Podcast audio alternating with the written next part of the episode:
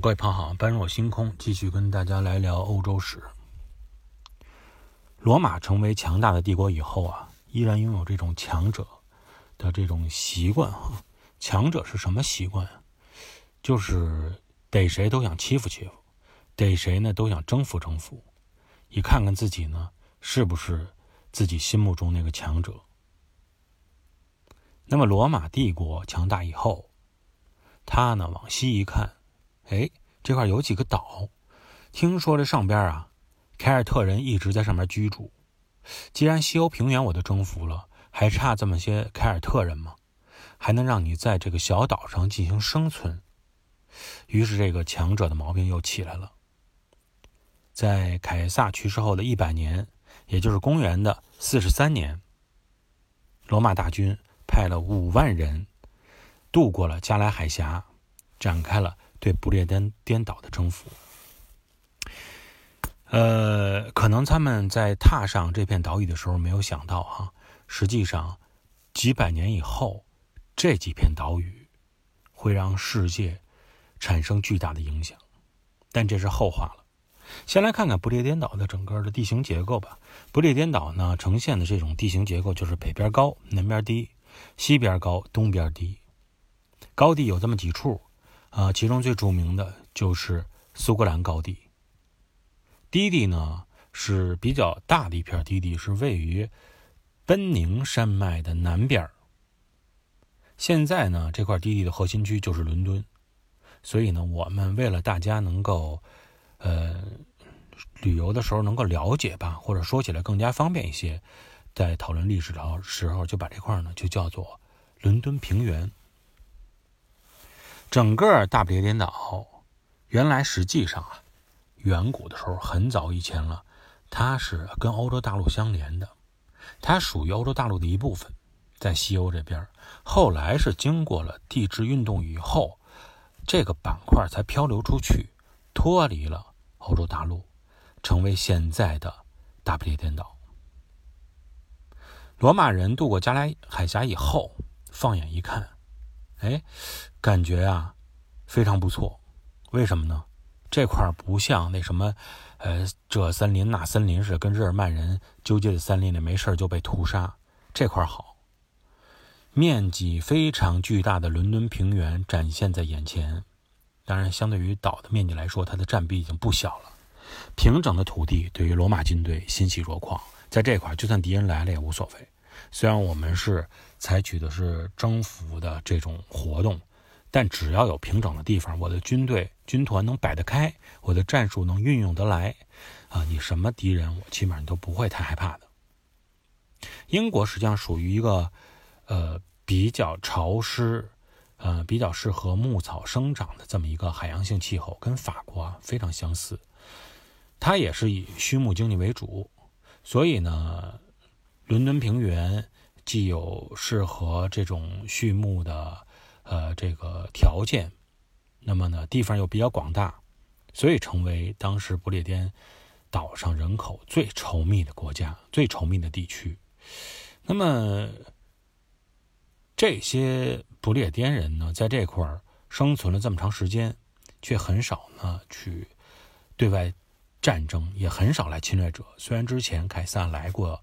几次，所以他们的整个的实力来说呀，你去跟罗马军团抗衡是不可能的，啊，日耳曼人跟罗马军团说打个平手，在森林里占点优，但对于凯尔特人来说，我们多次说过历史，凯尔特人的战斗能力啊，实在是不怎么强。嗯，应该说在最初的登岛以后的二十年的时间里，罗马军队或者说是罗马人。并没有特别的往高地去发展的这种欲望，因为在伦敦平原的这个低地区就已经够他们进行生存、进行经营的了。这期间啊，会遇到一些土著部落的反抗或者凯尔特人的反抗。总的来说呢，并不是那么多。如果说对于罗马人来说，有没有印象深刻的时候？呃，一次是部族的酋长的女儿带领着大家进行反抗，这个咱们有时间再说。还有一次呢，就是类似于威尔士的反抗，对于他们来说印象也比较深刻。说到威尔士啊，我们先简单跟大家再聊一聊威尔士的情况哈。说你要对英国相对来说比较了解的话，你就知道英国内部大概怎么分的哈。英格兰、苏格兰啊、威尔士、北爱尔兰，记住这四个板块，就对英国的整个这个内部结构有了一个比较清晰的了解。咱们说先放开北爱尔兰不提，其他的。三个板块：英格兰、苏格兰、威尔士，这三个板块都是位于在大不列颠岛上的。呃，相比于几百年来一直都在谋求独立啊，要独立，前些日子还要在投票看是不是应该独立出去，差点没公投独立出去。这个苏格兰来说，对于威尔士的了解，那么如果去英国的时间比较短的话，可能大家对威尔士了解。要稍微小一些。那么在这里，我们简单说一件事情，大家对威尔士呢可能就会有一个比较清晰的认识，就是并入与合并之间的不同和关系。十六世纪的时候啊，威尔士呢觉得英格兰比较强大，所以最终呢，威尔士决定我并入英格兰，就相当于是说啊，你干脆接纳我吧。啊，我愿意这个追随于你，干脆我成为你的国家的一部分算了，就是这么一个感觉，这叫并入。而苏格兰王国和英格兰王国之间的关系是在十八世纪初才各自决定说，我们都放弃独立的位置，我们都不再是独立的王国了，我们要合在一起，叫合并，统一合并成为了什么呢？叫做大不列颠王国。如果之前看过《勇敢的心》的那部，呃，电影的话，就会知道这是合并之前的事情，啊，苏格兰，包括这个威尔士，啊，包括这个这个爱尔兰等等，这些是是他之前的事情。但是说苏格兰王国和英格兰王国之间合在一起，成为了大不列颠王国，它是一种合并的关系。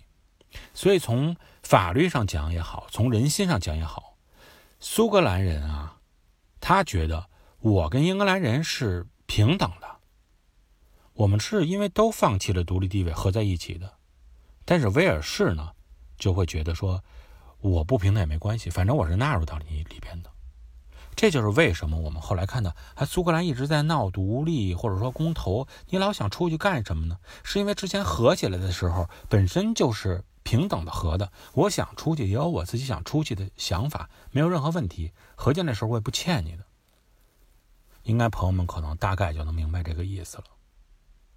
所以这个苏格兰公投也好啊，还有世界上其他的一些种种的这种啊变迁啊，国家国与国之间的关系也好，我们想要了解的深入一些，我觉得呢，一定要从源头上去看。啊，究竟它的源头是纷争的、和平的，还是怎么样形成的？用一句通俗的话说吧，世界上呢，没有无缘无故的恨，也没有无缘无故的爱。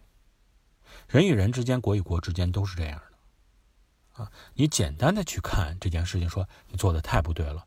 当你不了解它历史的时候，你下这种判断，说明呢，你这个人呢，相对来说比较浅显一些。那听了我们这个节目多一些的朋友呢，就不会这么浅显，都会非常的深邃啊，分析问题非常的客观理性。所以，当我们分析到这块的时候，看这段历史的时候，就会感觉到啊，大不列颠岛上的这种分分合合，大不列颠岛上这些族群也好，人们也好的恩恩怨怨，源头在哪儿？就在于罗马时代的那时候的博弈，那就是它的源头所在。那么，如果有兴趣的朋友哈，也可以继续去关注咱们的这个微信公众号，呃，星球频道，在里边呢，除了我们会在后边第一时间发放音频节目以外，还会在里边有一些分享，包括是文字也好，文章也好，好的文章也好，呃，包括语音、图片也好，好的介绍当地的著名的旅游景点也好。呃，小吃也好，特产也好，都在里边会为大家提供。嗯，大家进了这个微信公众号以后，就可以成为我们的公众号的会员，呃，享有类似对应的服务。好吧，今天呢，我们就先聊到这里，感谢各位的收听，我们下期节目再见。